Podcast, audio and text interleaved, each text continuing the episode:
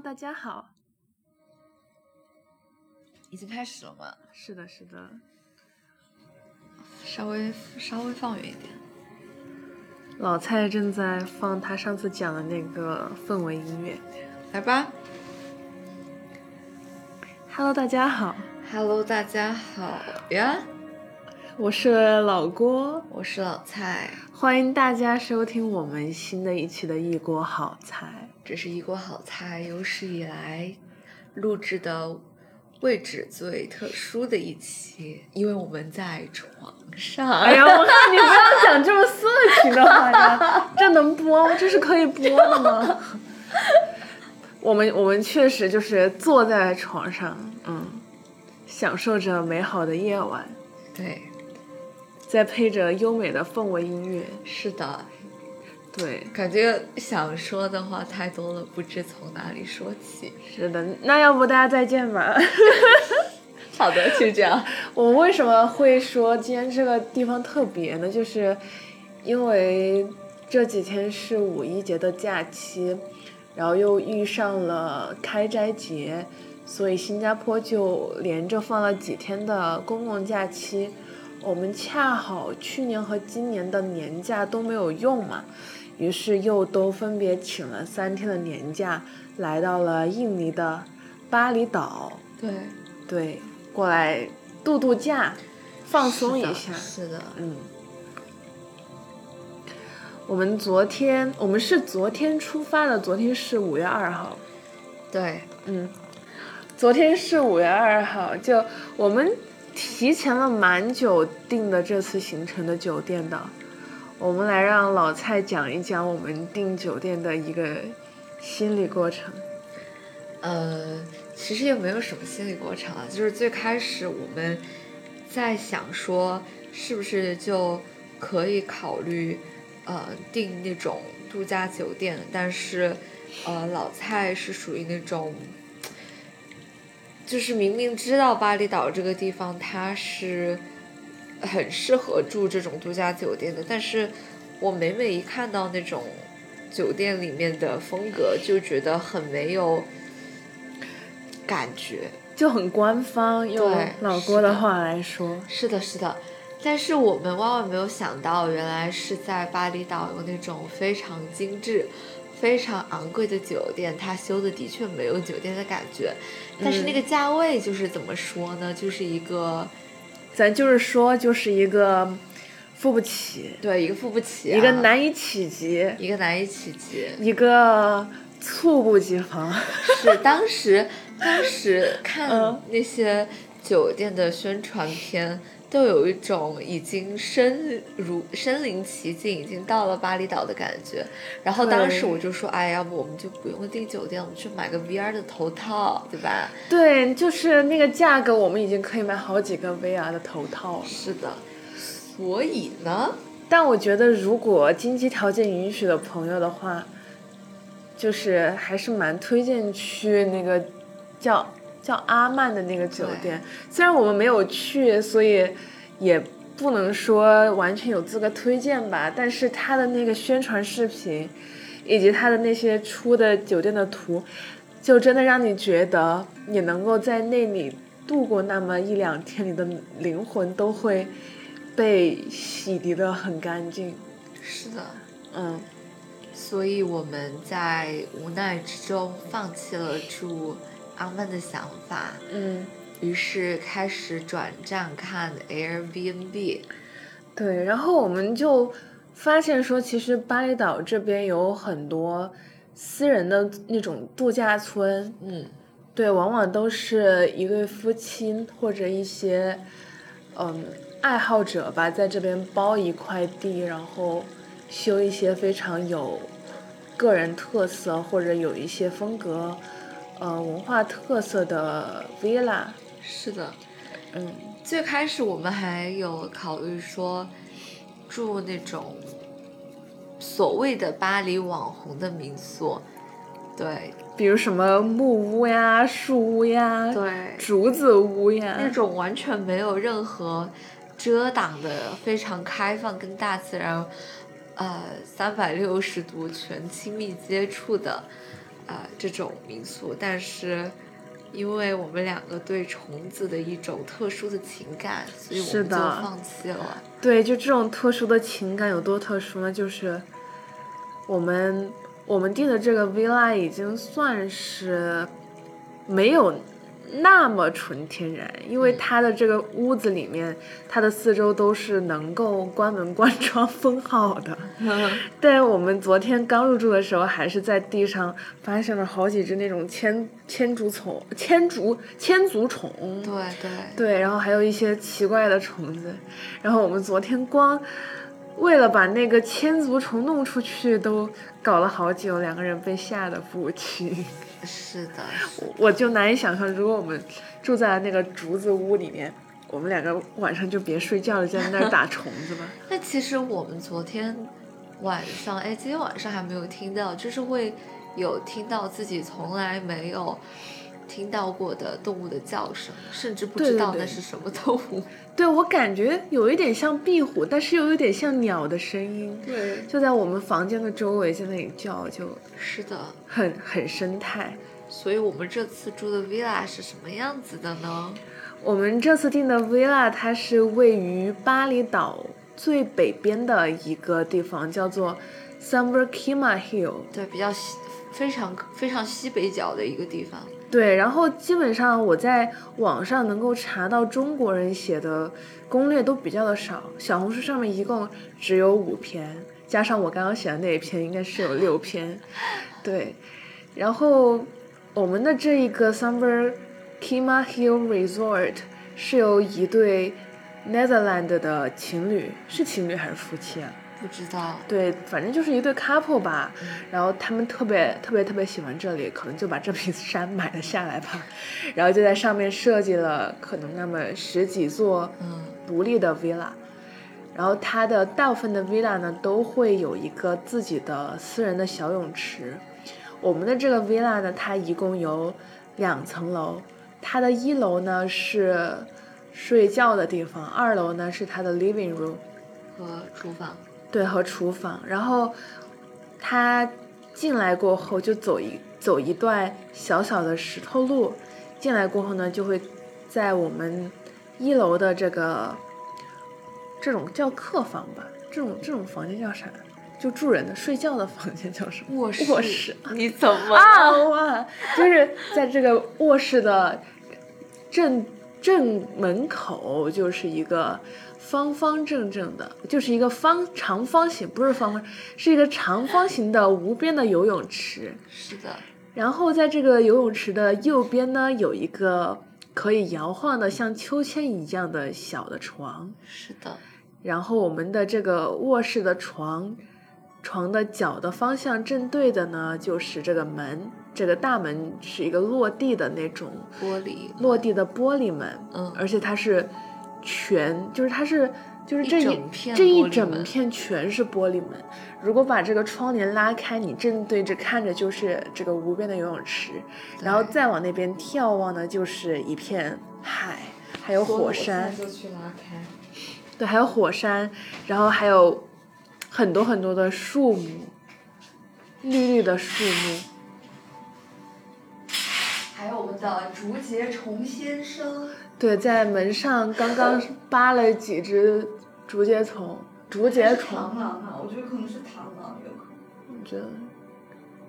对，然后这个游泳池它晚上是会泛着蓝光的，就非常的，我昨天就说，就非常的像那个《爱死机》第一部里面的有一集，叫做什么 Blue Zima 吗？还是叫什么名字？我有点忘名字了。不过我觉得看过的肯定知道我说的是哪一集，就是一个机器人，然后他在一个蓝色的游泳池里面游泳，最后把自己解体了。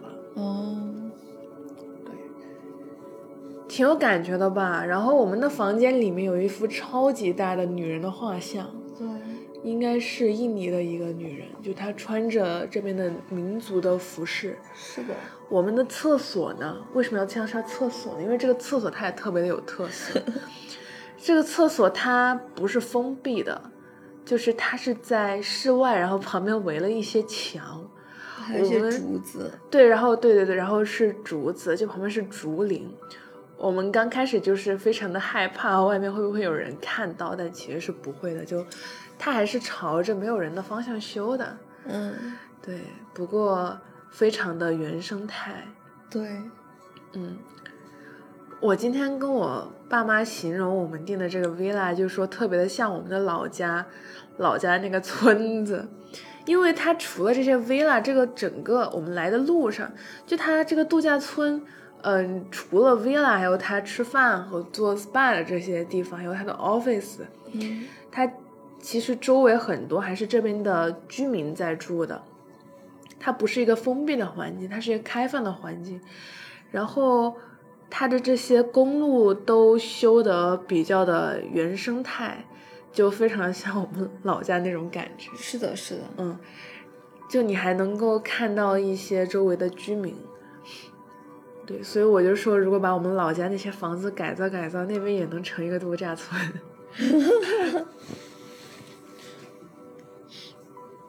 今天其实我们本来计划晚上要去爬火山的，对我们本来说我们录录这期播客录完过后，我们可能收拾收拾就要出发，从十二点开始爬火山。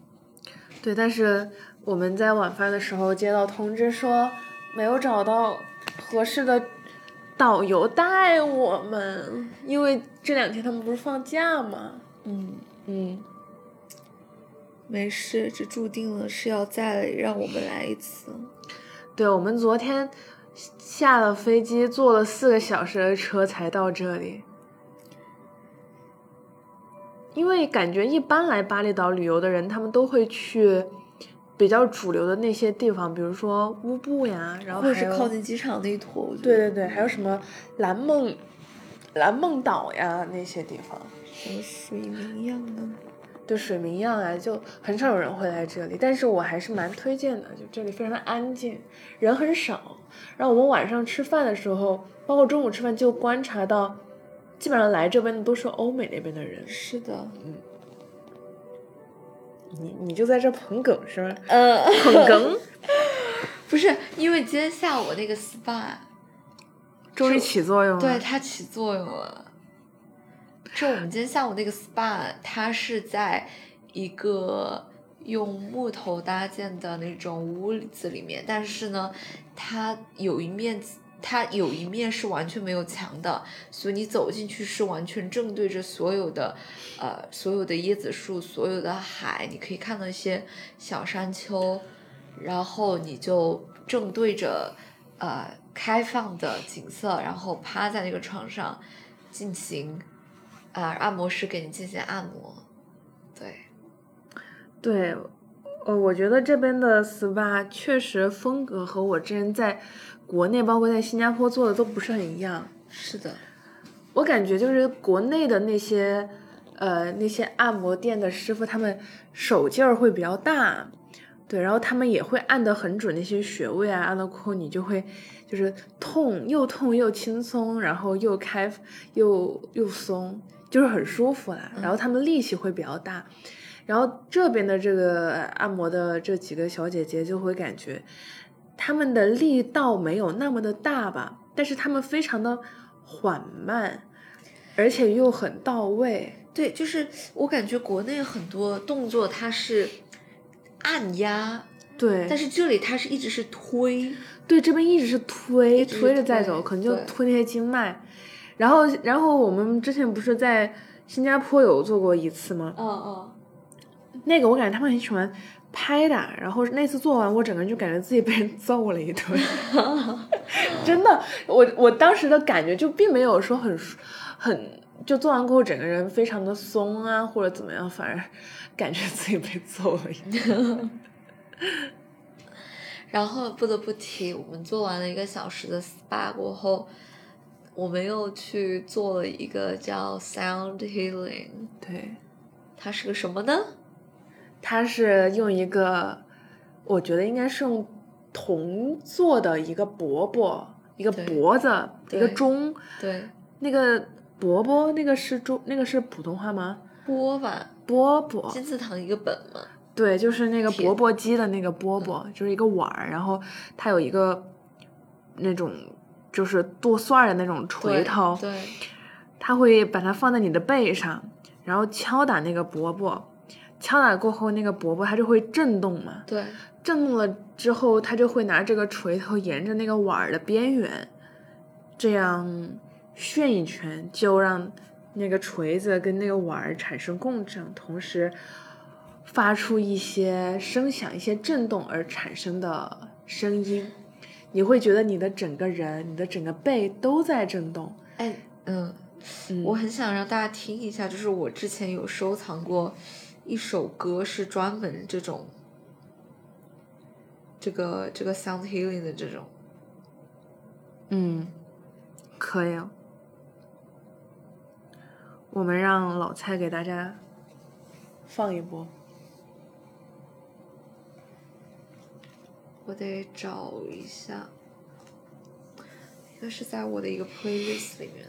对，然后我就感觉自己仿佛飞天，就是这么的夸张，仿佛在，嗯，乘云驾雾。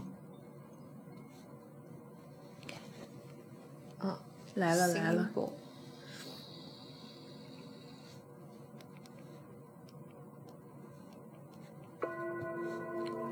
哎，对，就是这种感，就是这个东西，就是这个东西。对他敲的就是这个，然后老蔡就非常想要去买一个，买了过后就天天在你房间敲，是吗？嗯从此不用花钱即可做 sound healing。是的，就是我觉得它让人有种很静心的感觉。嗯，对，而且而且它就是跟你在手机里面听到不一样的，就是我们最后做，它是先从你的背，然后到你的脊脊，就是脊椎那里嗯往上移，但是最后有几敲，它是把那个碗在你的整个头上面晃，然后我就听那个声音从我的左耳传到右耳，又传到左耳，其实。有一点像那个 ASMR。对，但是就会让人觉得非常的放松。对，我刚开始以为它叫什么 sound healing 是要是要做采耳，救命！我已经做好了被采耳的准备，采耳是中国特色嘛？结果他拿了一个一个碗儿进来，把我弄了一跳。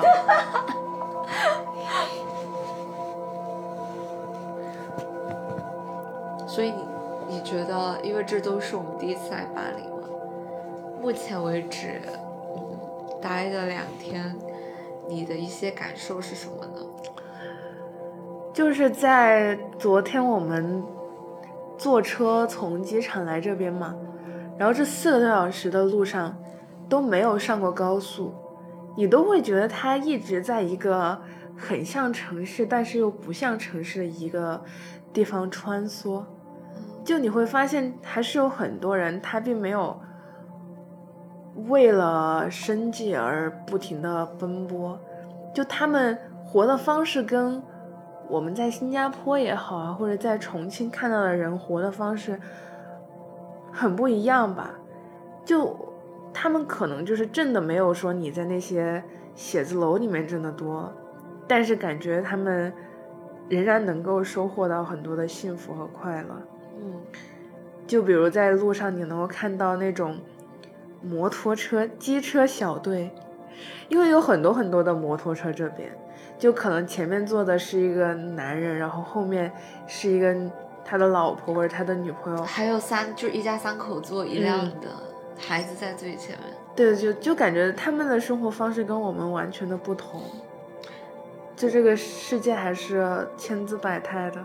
嗯，我有两个就是比较强烈的人文方人文上的观察，第一个是我们就是昨天坐四个小时车，前半段是准备出城的时候，嗯在一块田野看见了不少人在放风筝，嗯，对就是从才出机场就有发现，呃，有很多风筝在天上飘，但是不知道具体是在哪里放的，然后开始慢慢的呃接近那种村镇的时候，就看到大片大片的田野露出来，然后我们昨天到的时候，夕阳也很美嘛，嗯，就看到了有一些孩子，有一些人在田野里面放风筝，这是觉得是一种非常单纯简单的快乐，也是一种很难在城市里面感受到的淳朴。然后第二个观察是，四个小时其实都陆陆续续一直路边都有一些小店，或者是一些居民自己的家，嗯，其实就是很像我们农村的那种老家的感觉。嗯，你就会看到很多一家子或者是一些朋友，就在一些路边的台阶上，或者是他们在呃家里的房子外面有一个专门搭了一个小亭子，然后铺了一个凉席，然后大家就坐在那上面围坐着聊天。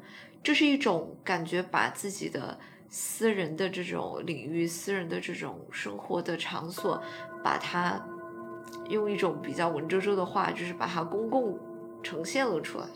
就是你只要经过，你就能看见这些一家子一家子的在聊天。我觉得这跟感觉我体体会到，比如说我的老家，人们也是喜欢用重庆话讲“掰龙门阵”，嗯，就是喜欢把那种老家的大门敞开着，然后大家就啊、拿个什么啊、这种凉扇子啊，然后就有狗狗啊，然后就在那里坐着聊天。对，这种是你很难在城市，大家都被局限在自己的家里的四个墙壁之内，你就是私人空间虽然被保护的很好，但是这种呃社群这种社交的感觉就会淡被冲淡很多很多。对。嗯哎，我还发现，就是我们一路上经过了一些理发店，然后它这边理发店的整个的装修风格和旁边那些店面都很不一样，怎么说？它都是会有一个落地的那种玻璃窗，而且你会觉得里面特别特别的干净，你就会觉得它理发店那一块儿就是单独出来的一个非常干净的一个世界吧。嗯。我也不知道为什么他们会把理发店做的这么的干净。嗯嗯。我还有个观察，就是他们这里呃，类似于国像国内的罗森全家，或是类似于新加坡 Seven Eleven 这种、嗯。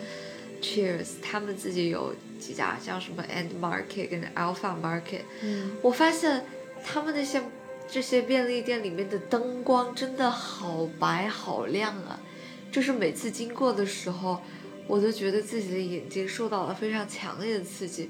可能一方面是因为，呃，巴厘岛这边它人造光非常的少，不像你像新加坡或者是我之前每次记得回重庆，嗯就是晚上十一二点我准备睡的时候，整个城市被照亮的感觉。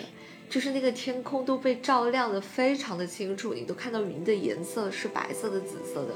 但是这边你六点过，马上到七点，黑的就像国内凌晨的感觉了，所以就会把那种呃人造光衬得特别特别的刺眼。而且就是我们昨天一路过来，它整个车都是一个在爬山的状态，就缓缓向上爬山，然后中途有一路也没有怎么下雨吧，但你就会觉得周围都在烟雾迷绕，非常的美，其实仿佛对。，仿佛进入了仙境。是的，对，这种场景我上一次见是当时初二的时候，我们暑假去四川邛崃有个叫天台山的地方度假嘛，嗯然后你开车上山就是都是盘山公路，当时微微下了点雨，那个山上的路就是全部也是被这种云雾所环绕。我上一次看一个是去爬黄山的时候，就是如果呃清晨太阳没有出来的时候，嗯它就非常多的烟，我也非常不非常烟雾缭绕的感觉。但昨天那个的确挺特别的。结庐在人境，而无车马喧。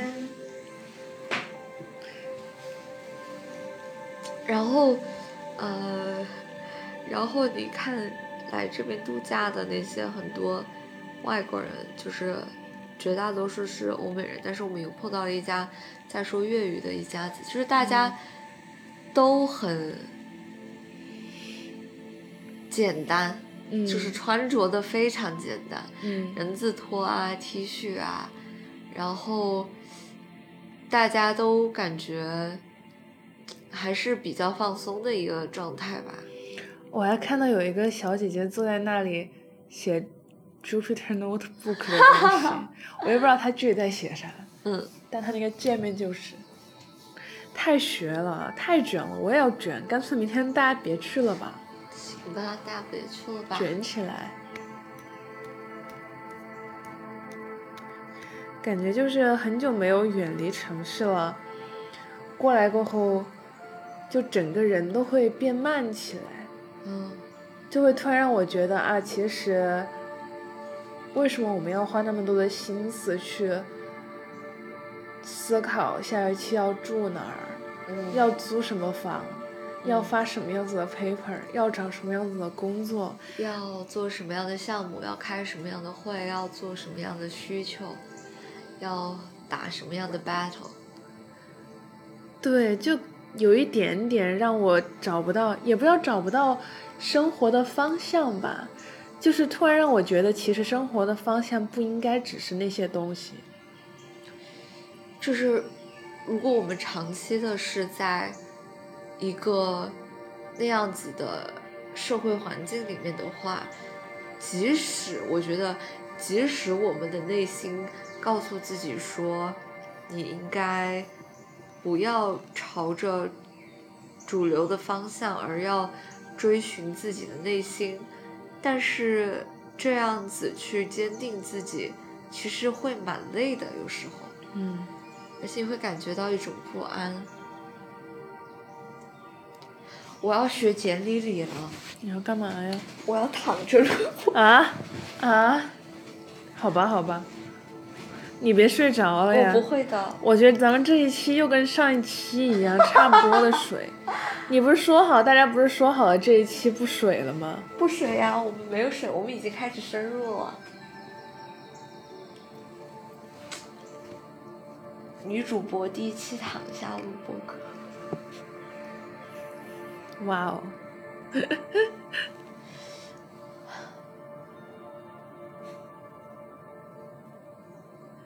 没事，我觉得挺好的，就是在这个间隙可以嗯听一听歌。可以听一听这种氛围音乐。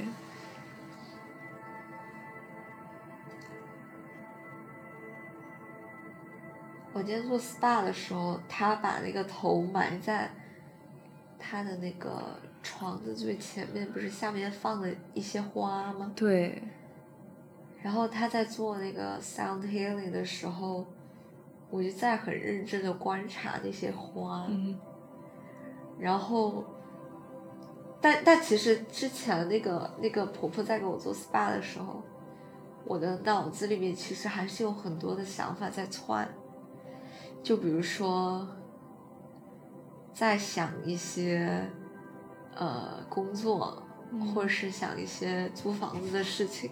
嗯就是他在做那个 sound healing 的时候，那个那个 power 的确是太强大了。我就在很认真的观察那个花，然后那一刻的确就觉得心无杂念，的确是太爽了。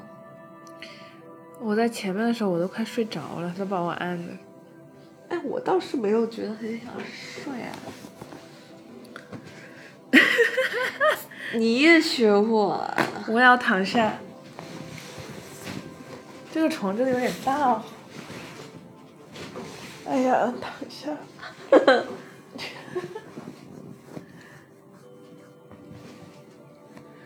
就可能可能，我感觉旅游的一个好处是，嗯你可以去跳脱出你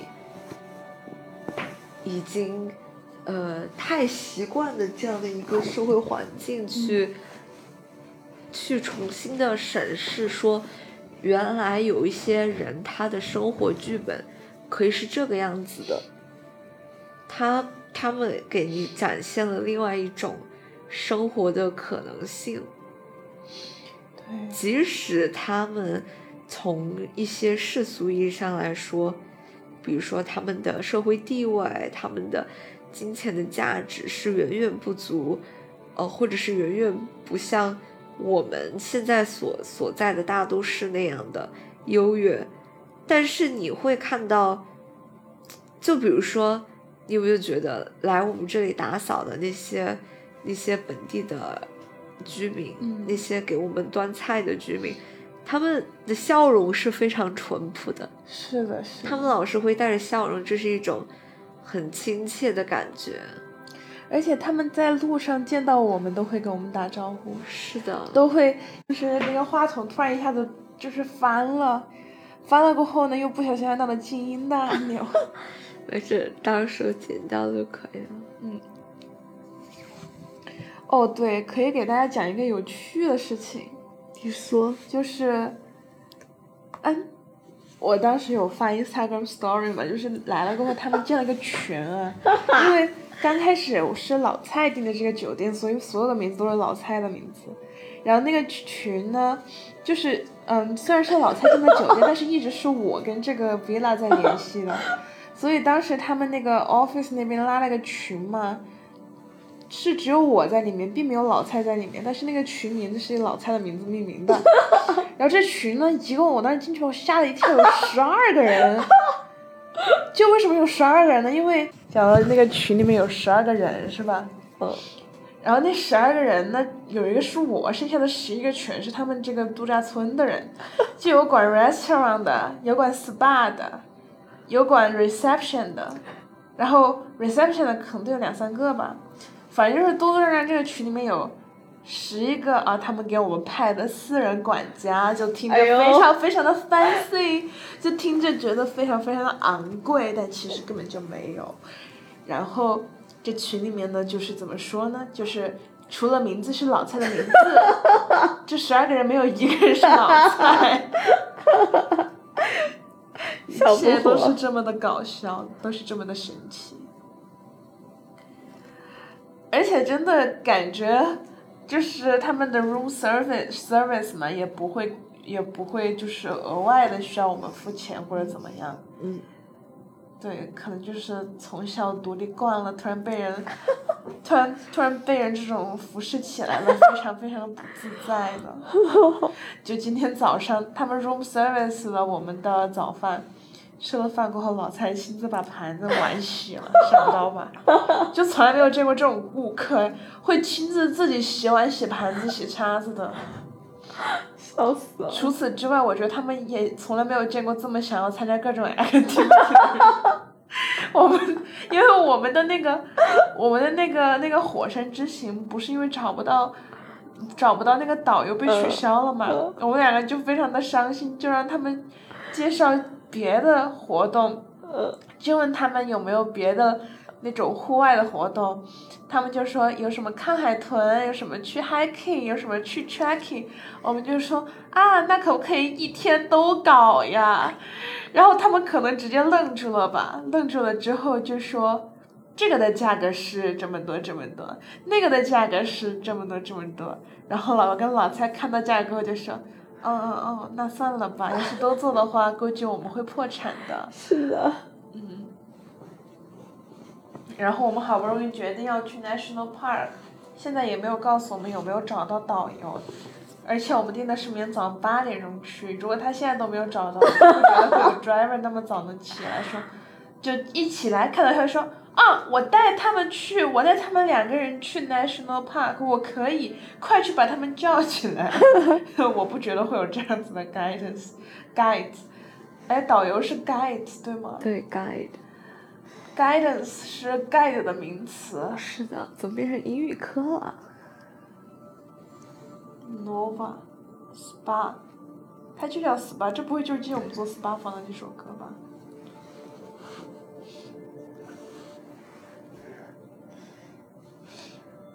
其实我昨天昨天晚上起来上了趟厕所，你有被吓到吗？没有，那个时候是四点，然后我就感觉天感觉有一点，虽然是全黑，但是感觉开始出现一点白的征兆。但是我我后面一次醒就是十点了，我就不知道它到底是什么时候亮的天，所以可能其实你想他们那边早餐七点就开始，所以我觉得可能亮的蛮早的。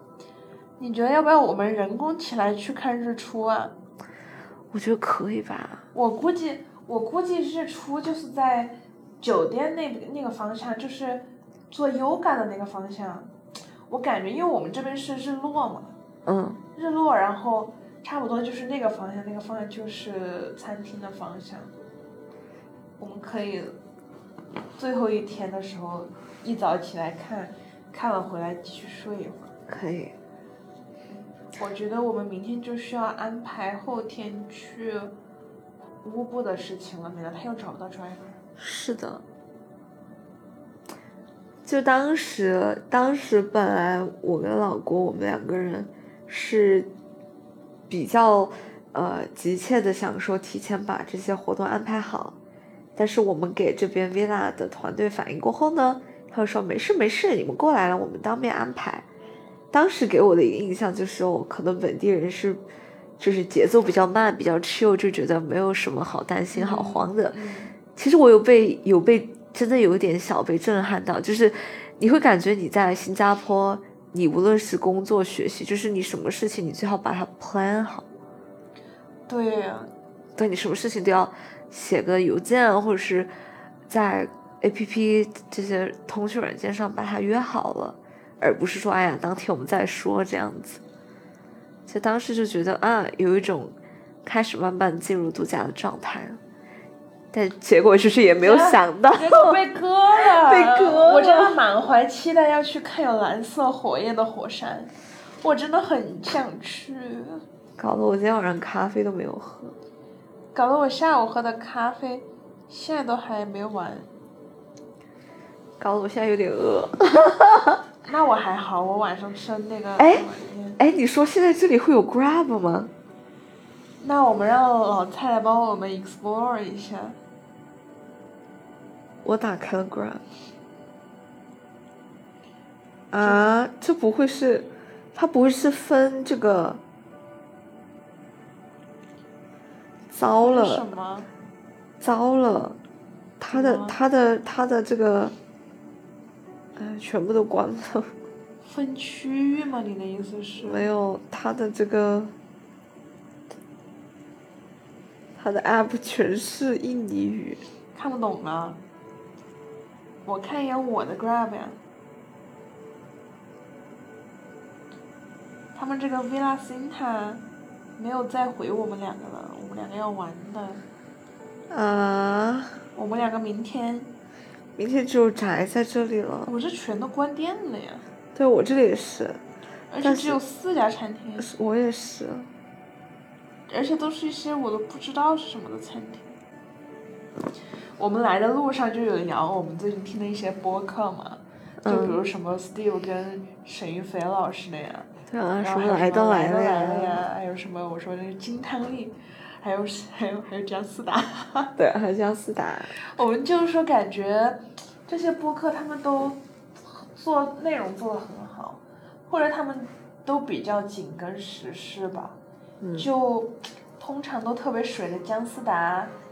最近的播客也会涉及到，比如说上海呀、或者一些比较时事的一些话题。对，他会比较巧妙的谈那些事情。但是我们两个就始终处于一种 nobody cares, we don't care anyone 的那种感觉。How do I know? How do I don't know? 什么东西？对，我觉得我们两个没有没有没有人关注是很正常的，就是至今为止只有五十多个人关注，很正常。而且五十多个，应该可能四十多个都是亲朋好友。自信一点，五十多个，我不是五十多个都是我亲朋好友。不是，你说上一期我们本来说，哎，听到了 Do not feed the monkeys 的朋友，请回一个香蕉的评论，一条都没得。我们要不自己给自己回一个打可以破零回复？打破零回复，你说会不会可能我们录了这期，真的有人听听了过后，他在说上面说啊，老公老蔡，我就是偶然听见你们的听友，我真的好喜欢你们。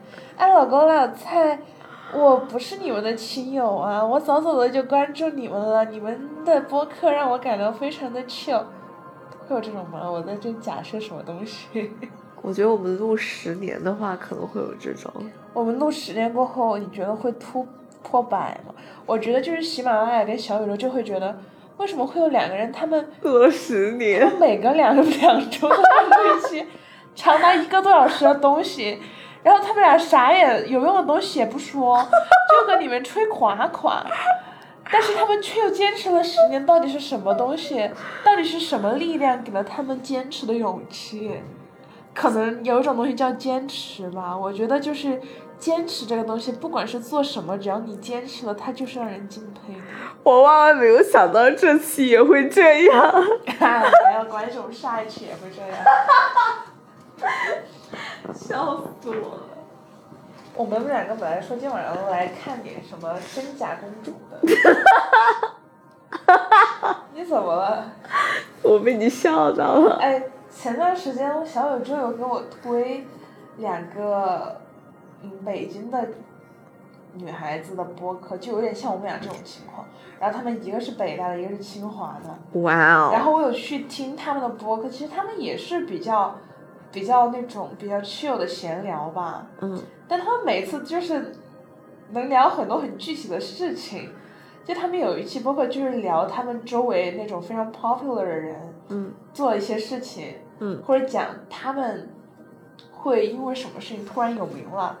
然后其中有一个小姐姐就说，她当时为什么会突然这么有名，是因为她在四年期间，还是反正在一个一段有限的时间里面，丢了二十多辆自行车。对，他说他就是因为这个事情，就在他们学校特别的有名。他在想什么？他就把自行车停在有一个礼堂外面，出来就被偷了。这我当时算了一下，我想偷这么多，那平均多久就会没一辆自行车？没了过后还愿意又去买，那也真是挺强的。要我呀，就直接去买个电动车，别人偷不走的那种。你丢了二十多辆自行车的价格，都能买一辆电动车了呀。对，不要 judge 别人。没有，我在给他出妙招。如果如果这位小姐姐您再丢了这么多自行车，我建议，我觉得那个时候她应该已经毕业，可以去买车了吧？应该也不是在大学时期。就听他们讲一些我都不认识人的八卦，我在那儿还听了挺久的。那你也讲讲八卦吧。我们两个能讲些什么八卦呀？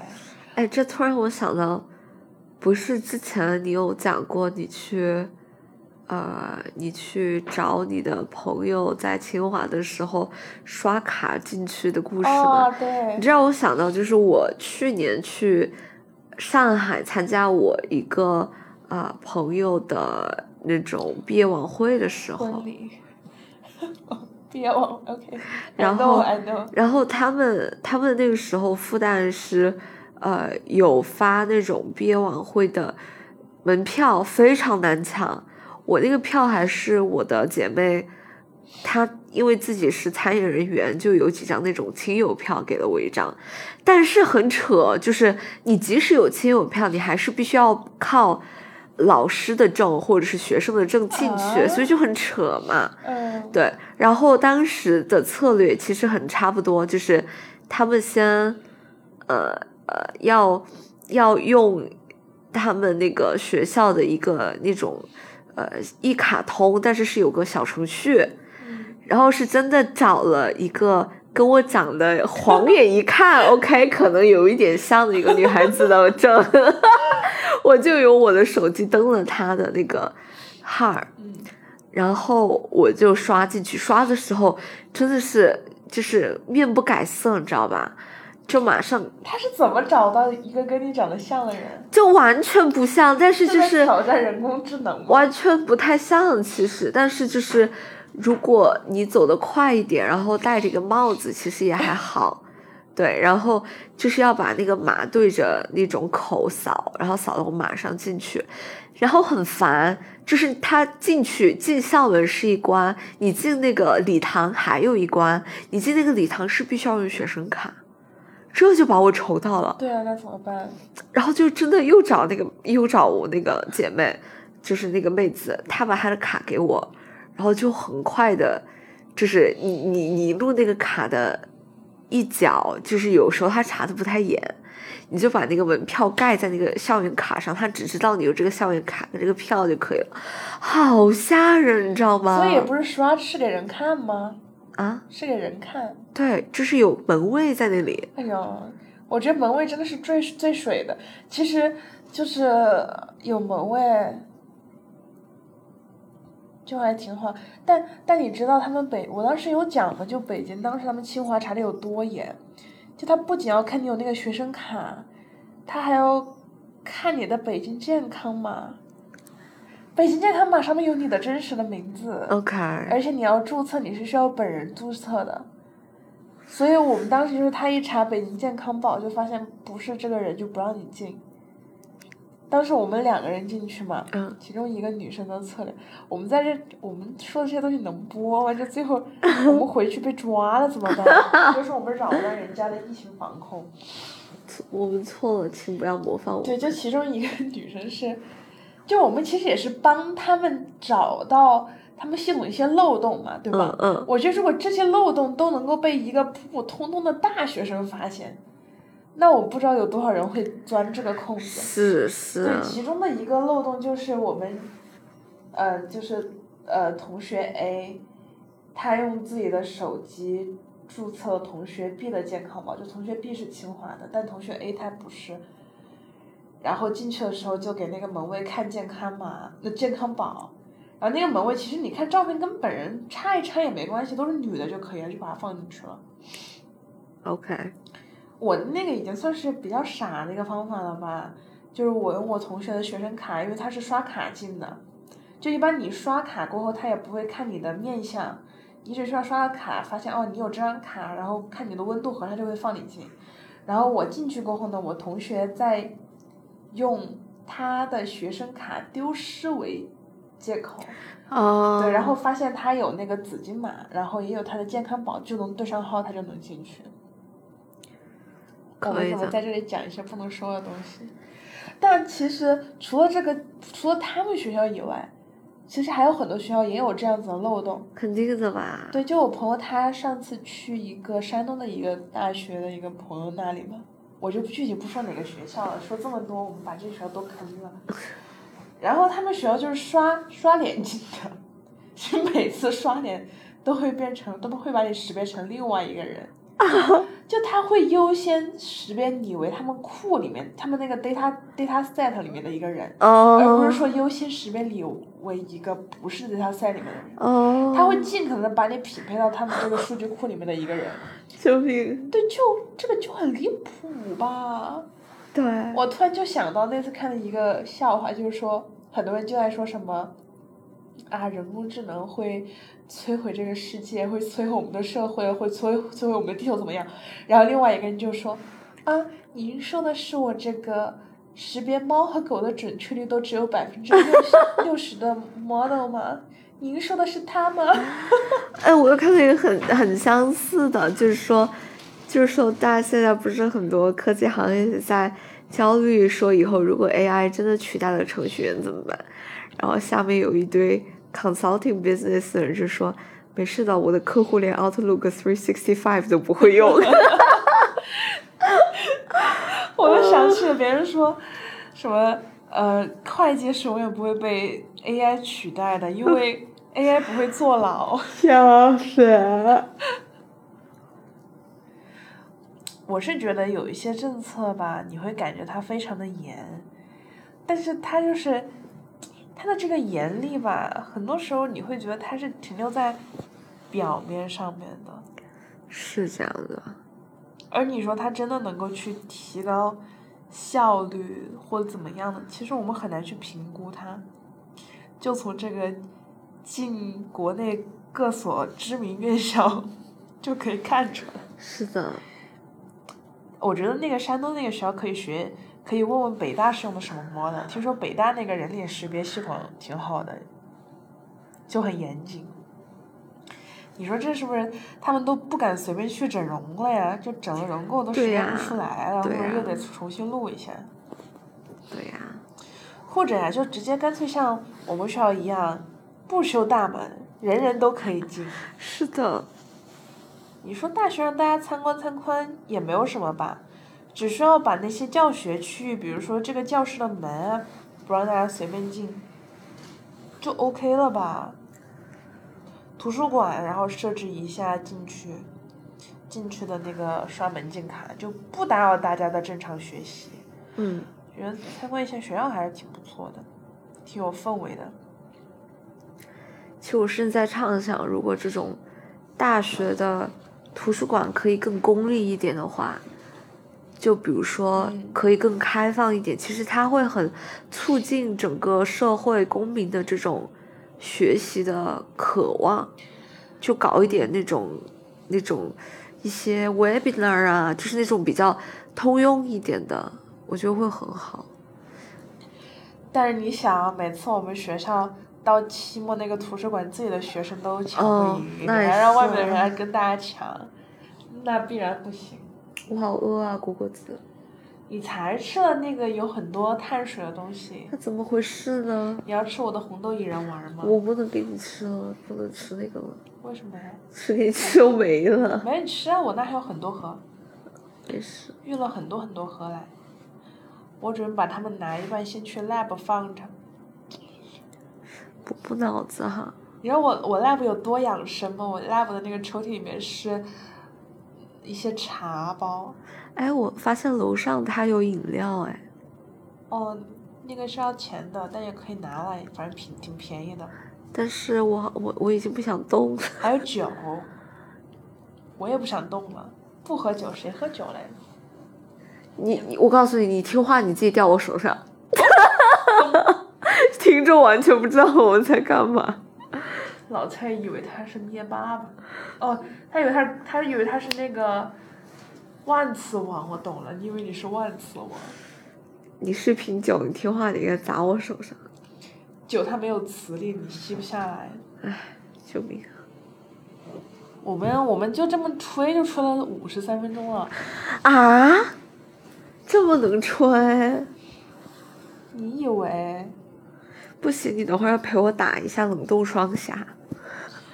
行嘛，打嘛，明天八点钟哎但是去 National Park。他他回了没有，去个屁！我觉得这样吧，要是明天就是不行，我们七点钟醒一次最好。让他直接开个车带我们去那个什么 hill 呗。他不是说那个他安排车就可以了吗？嗯我们去 hiking，对必须嗨！我好久没嗨了。对，我也好久没嗨了。我其实挺喜欢走路的。我也是。到乌布，我们还没有去看 waterfall。沿途我觉得可以安排一下。嗯。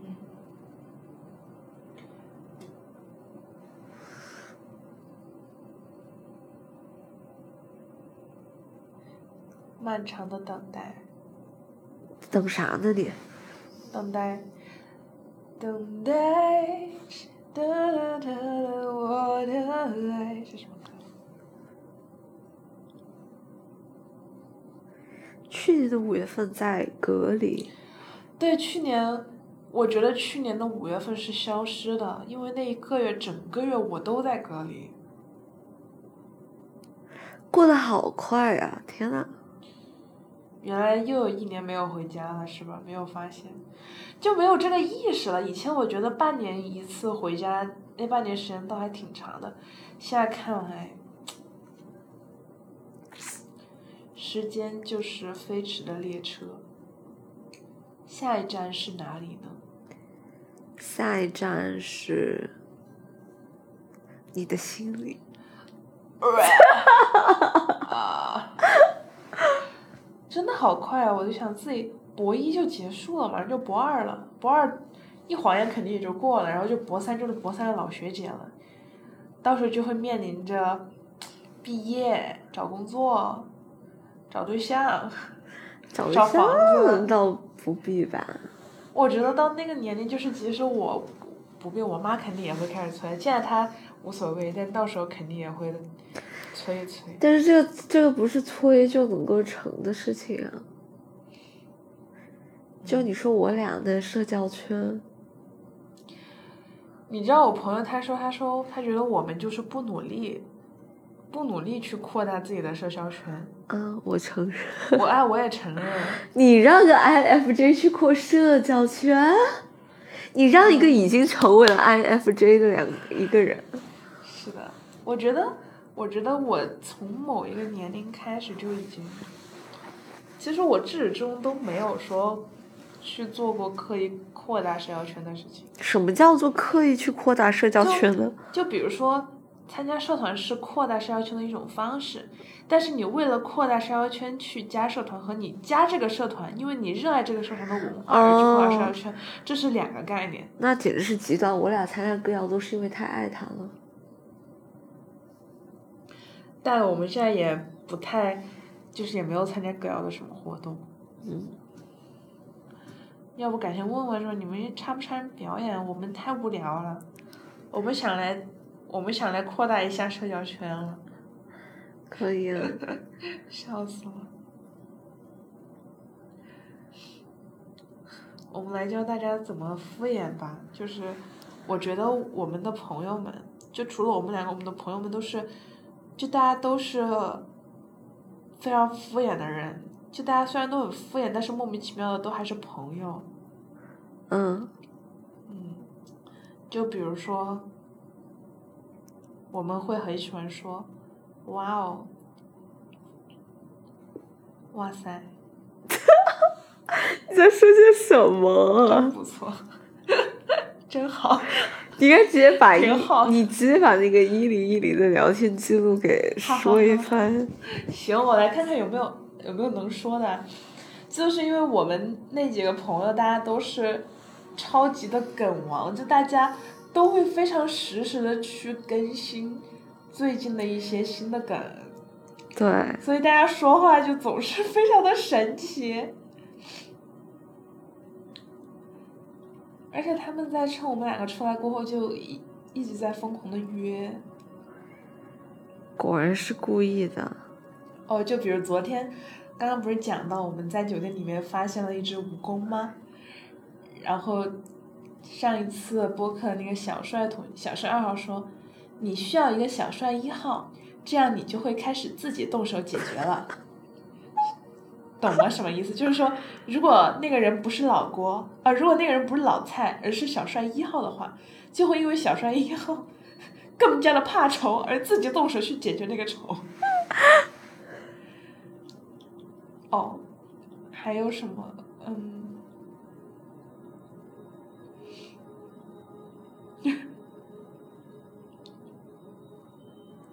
上一次我发了一个刘浩存也算废话文学大师吧？嗯，怎么不算呢的一个帖子，大家就开始回复道：“这你发的这个就，哎呀，嗯嗯，怎么不算呢？嘿嘿，笑死。”就是那个帖子下，大家大家每个人说的话，对，就只有这么多话。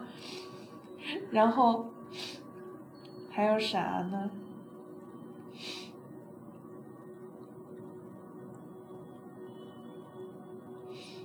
然 后还有，他们昨天不是在就趁我们两个走了过后，准备约嘛？嗯对，然后他们准备约 Clarky，就是新加坡一个一个非常适合喝酒的地方。然后小帅二号说：“你们那边到 Clarky 是不是蛮快的？”然后我们的这位朋友说：“应该不是很快吧，但也不是很慢。” 然后大家就开始听君一席话，给大家诠释一下什么叫做听君一席话，如听一曲话。小帅二号反驳道：“你会说话的话，是真的挺会说话的，下次不许再说了。”老蔡回道：“这种感觉还真的蛮有感觉哈哈。”小山二号接着说：“确实，你说的确实是确实，就是我绷不住了，友友们。为什么大家聊这么无聊的东西都能够聊这么久？我直接笑哭了，好吧？我的眼泪水就从我的眼睛里面流了出来。然后刚刚眼泪是从你的眼你这是被遗传了，我跟你说。然后刚刚那位就是听君有许话如听一句话的朋友又说，谷歌地图说，坐摩托车十二分钟，走路的话一个半小时，骑单车二十二分钟。就这里要给大家说一下，大家平时出行的方式都会是打车，偶尔坐公交，但是他们却不在家 坐摩托骑单车。然后小帅二号反驳道：“那你现在立刻出发，走路去大概就来得及。”我觉得，我觉得为什么读大家的聊天记录，我会在这里笑 cry 呢？就每天看他们在那里聊天，我都要笑哭了。不是，你最绝的是那一段，就大家每个人发了一段长话。哦哦哦，我们有念过那一段吗？好像没有吧？那个真的是笑死了。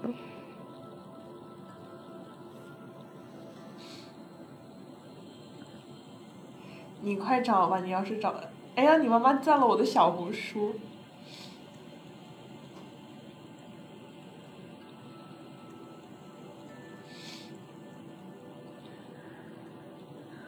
你快找，找到那一段的话，给大家读一读。哦，那我可要好好的找一找。这个咋找啊？等一下，我想一下，我说了啥？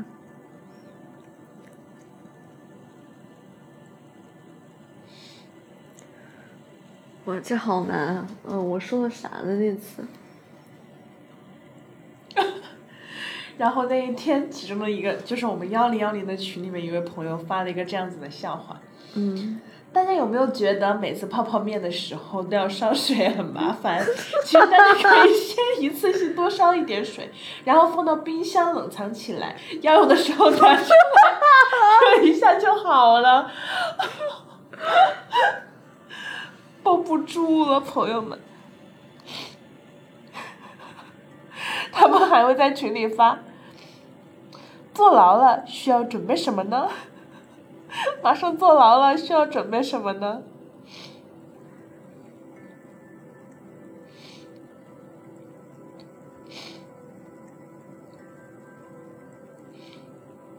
我找到了，来吧，好长啊！你为什么会发这么长的一段话呀？在知乎上面搜的，复制过来的。我开始了，老郭说：“哎，稍等，哦哦哦，来了来了。”小帅一号说：“你说的对。”但是梵蒂冈常住人口有八百人，澳大利亚现有袋鼠四千七百万只。如果澳大利亚的袋鼠决定入侵梵蒂冈，每个梵蒂冈人要抵御五万八千七百五五十只袋鼠的进攻。你也不知道，你不在乎，你只关心你自己。然后璇璇说：“你说的对。”但我认为母猪的产后护理首先要从产前做起。母猪产前四五天要逐渐减少饲喂量，其目的是减少腹部压力。产前吃的少，产后才能吃的多。如果产前吃的多，不仅会使产程过长，而且还会造成产后胃积食。OK，哦，老郭说。你说的对，但是圣马 力诺共和国不仅人口少，他们甚至连领袖都没有。同时性澳大利亚就有四千七百万只袋鼠，怎么用同一个 reference？如果袋鼠决定入侵北苏丹，北苏丹去梵蒂冈请外援，梵蒂冈去乌拉圭请外援，乌拉圭去圣马力诺共和国请外援，每名士兵依然得面对十四只袋鼠。你只关心你自己，学学说。你说的对，但是新生代奥特曼有十二个，同时进巴罗萨星人就有九千九百九十九个。我把那段剪掉，我太疯狂了，我笑出眼泪水了。啊，我要说点让斯坦，我要镇定一点。来吧，你说的对，但是新生代奥特曼有十二个，同时仅巴罗萨星人就有九千九百九十九个。如果巴罗萨星人决定入侵地球，那每一个新生代奥特曼要打八百三十三点二五个巴罗萨星人。你不知道，你不在乎，你只关心你的梵蒂冈和袋鼠。老郭说：“我觉得这个观点有点偏激了。外星人是紫色的，但派大星和海绵宝宝一起去抓水母了，而且一股比骨的毯子好像是红色的。打碎后加入蒜末爆香，味道老人孩子都爱吃的家常菜就做好了。其次，你这句话有点矛盾。首先，鲤鱼。”要跃龙门，必须要三十七度的雷雨天气，而且海绵宝宝的宠物叫小窝，拍点蒜炒香，老人小孩都喜欢吃。敏感肌也可以用，虽然植物进行光合作用需要叶绿素，但是从食盐提纯的过程来看，解这个三元二次方程组，我们得从秦始皇灭六国说起。玄玄说：“你说的有道理。”但是美羊羊走中路的话，输出不够，线上游走也来不及赶快，还是选欧阳修好。但是比起欧阳娜娜又有些许不足，要不还是选欧阳靖吧，至少经济能力、经济能压上，还可以为羊村发展尽精力。接下来你的这段话起码有三百个字，我就跳过了。我刚刚又在里面找到了一个新的笑话。玄玄说的，嗯，大家知道签为什么要用 K 来表示，而不用签的首字母 Q 来表示吗？不知道。因为 Q 被拴起来了呀，栓 Q。我要念一段我的结语。OK OK，这段非常的精彩，朋友们。这段是自创，我不知道你说的对不对。但我觉得大家的神经状态有点令我担忧，大家的发散性思维和聚拢性思维切换的模式和频率变化莫测，让我有点不知所措。但是诸行无常，诸法无我，除了歌颂阿弥佛陀之外，我竟无言以对。这恐怕是上帝降临人间的征兆，是外星人占领地球的前章。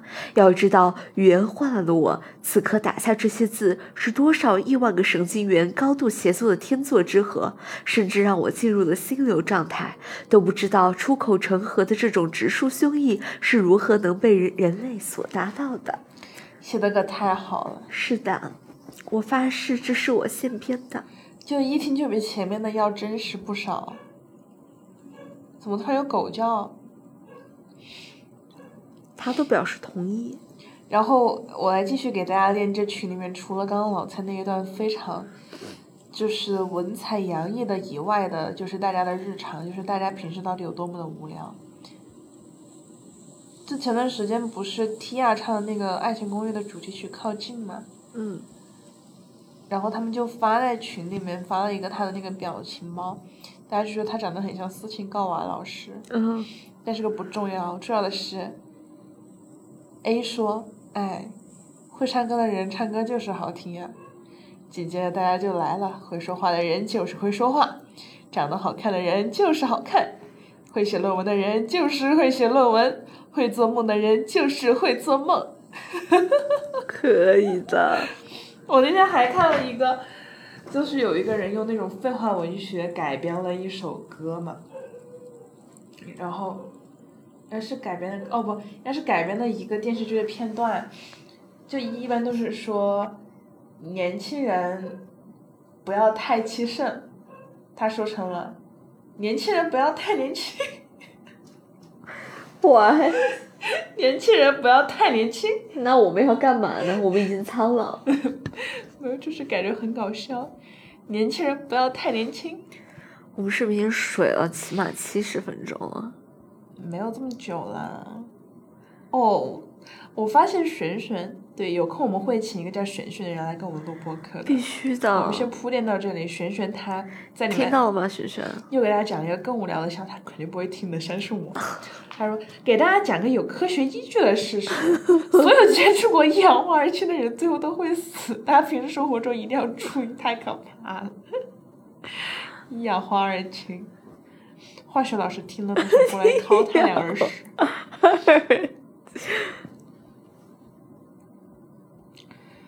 看看还有什么？我刚刚刷微博看到了 Simon 发的他跟 Melody 一周年的照片，哇，这么快！我真的要被美死了。我甚至结婚好吗？结婚好吗？哇，他们这个 villa 突然回我，他说 The hiking spot is on the hill behind our retreat, so So can we can we do not BB please? can we book for the guide and the driver for this activity? Um, once uh, the national park plan is unavailable. Um,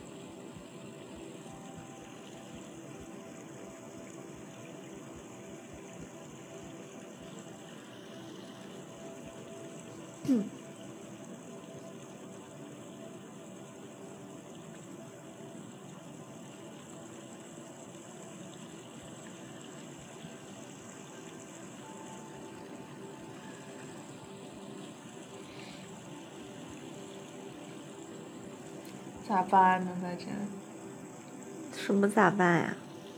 明天即将又在家里躺着是吗？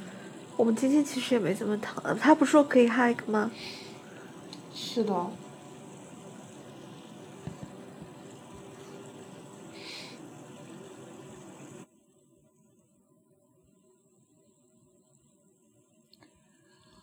哦，对了，既然没有说的，那可以再吹一些狂狂，给大家讲讲老婆为了买他的口红的故事。嗯哼，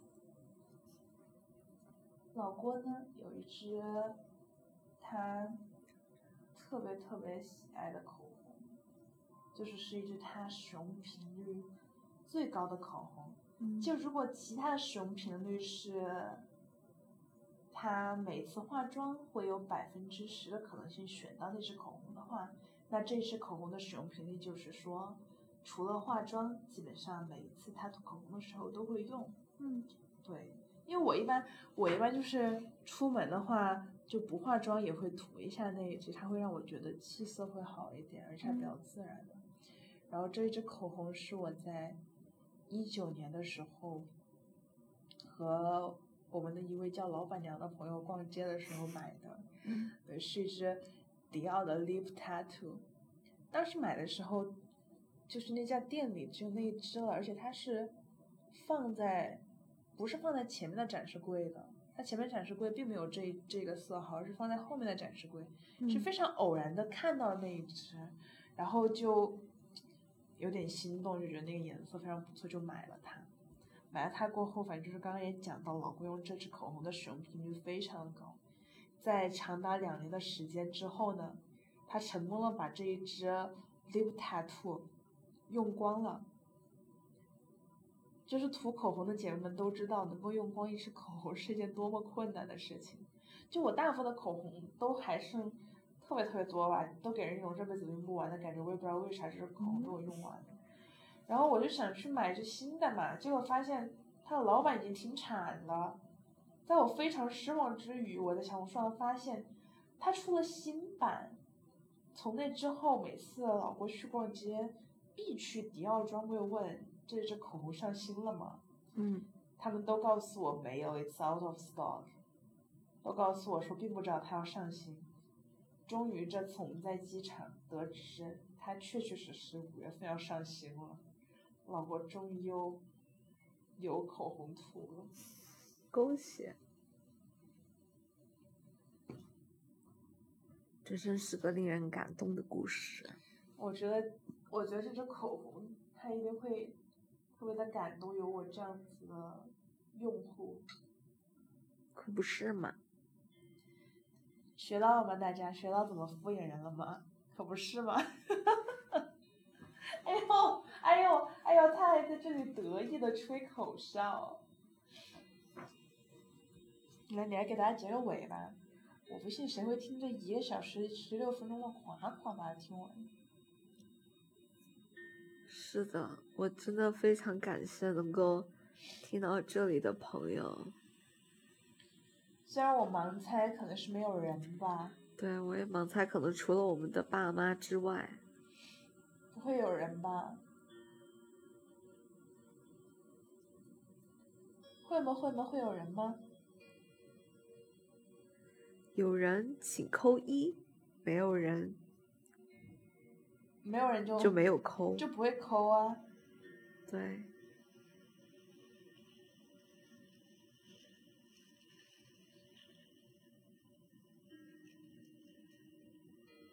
哇哦！突然看到了 Steve 老师发的一个朋友圈，是的，我加了他的公众号，啊，他的工作号。OK，他发什么呢？他说：“你的父母很喜欢说你要多为别人着想吗？你有觉得这话隐约让你不舒服吗？我来告诉你这是怎么一回事。你要多为别人着想，是许多父母习惯性挂在嘴边的教诲，许多孩子也不假思索的遵循。但是，这看似温和的道理，其实是建立在强迫和冷漠之上的，因为它是在鼓励。”一，你要忽视自己的需要；二，你要去揣测别人需要什么，而不是了解别人真的想要什么；三，你必须为别人付出，不管对方需不需要。所以，多为别人着想看上去是一种美德，但心思敏锐的人都能感受到这话带来的不适感。我认为这种不适感很有道理。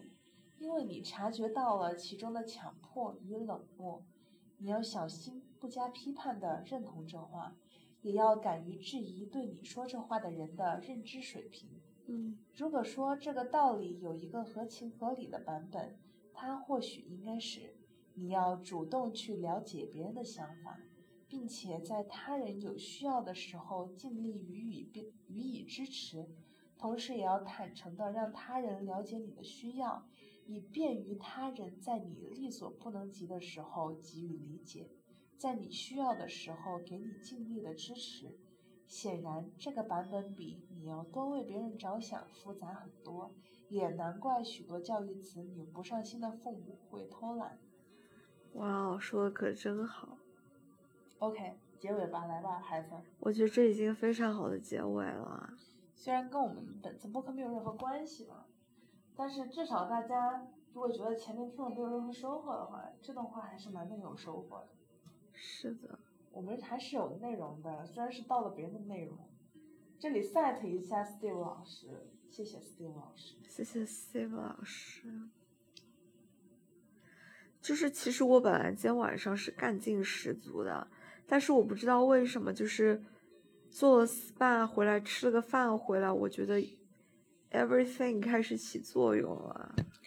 Every day, see a little longer。你看什么？我要举报！老蔡录播课总是会突然开始看明星。我没有看明星。